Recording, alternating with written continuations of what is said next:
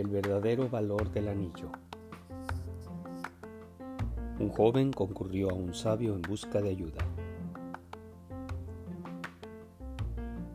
Vengo, maestro, porque me siento tan poca cosa que no tengo fuerzas para hacer nada. Me dicen que no sirvo, que no hago nada bien, que, soy torpe y bastante tonto. ¿Cómo puedo mejorar esto, maestro? ¿Qué puedo hacer para que me valoren más?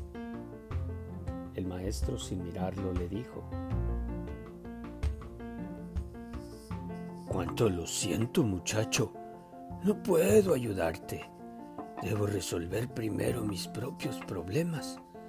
Quizás después, si quieres ayudarme tú a mí, yo podría resolver este tema con más rapidez y después tal vez te pueda ayudar.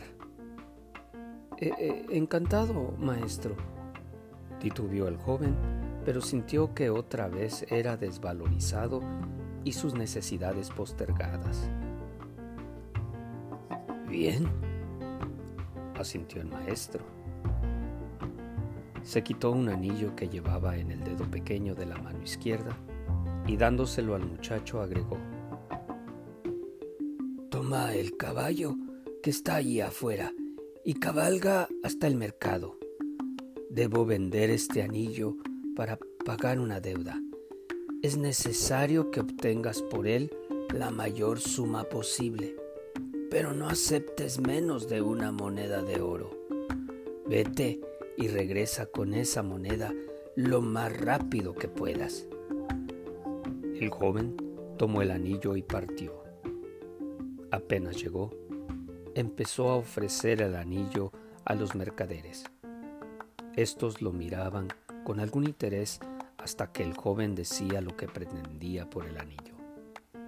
Cuando el joven mencionaba la moneda de oro, algunos reían, otros le daban vuelta la cara, y solo un viejito fue tan amable como para tomarse la molestia de explicarle que una moneda de oro era muy valiosa para entregarla a cambio de un anillo.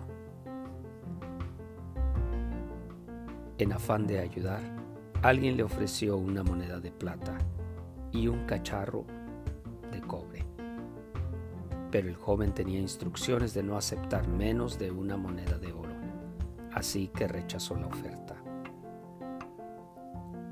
Después de ofrecer su joya a toda persona que se cruzaba en el mercado, más de 100 personas, y abatido por su fracaso, montó su caballo y regresó. Cuánto hubiese deseado el joven tener él mismo esa moneda de oro podría habérsela entregado al maestro para liberarlo de su preocupación y recibir entonces su consejo y su ayuda.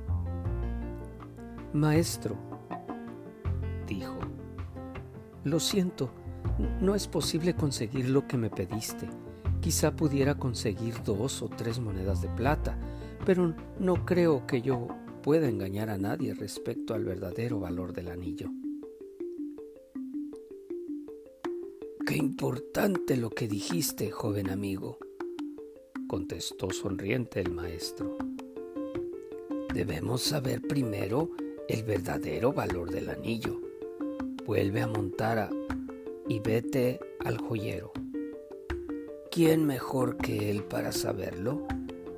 Dile que quisieras vender el anillo y pregúntale cuánto da por él, pero no importa lo que ofrezca no se lo vendas.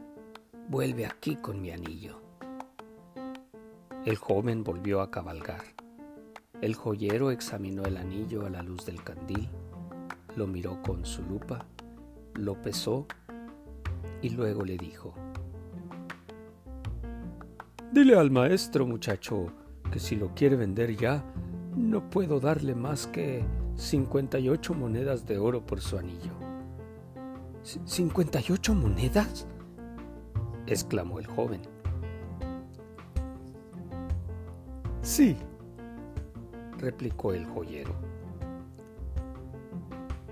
Yo sé que con tiempo podríamos obtener por él cerca de 70 monedas, pero no sé, Si la venta es urgente... El joven corrió emocionado a casa del maestro a contarle lo sucedido. Siéntate, dijo el maestro después de escucharlo. Tú eres como este anillo, una joya única y valiosa, y como tal, solo puede evaluarte verdaderamente un experto. ¿Qué haces por la vida pretendiendo que cualquiera descubra tu verdadero valor? Y diciendo esto, volvió a ponerse el anillo en el dedo pequeño de su mano izquierda. Colorín colorado, este cuento se ha acabado.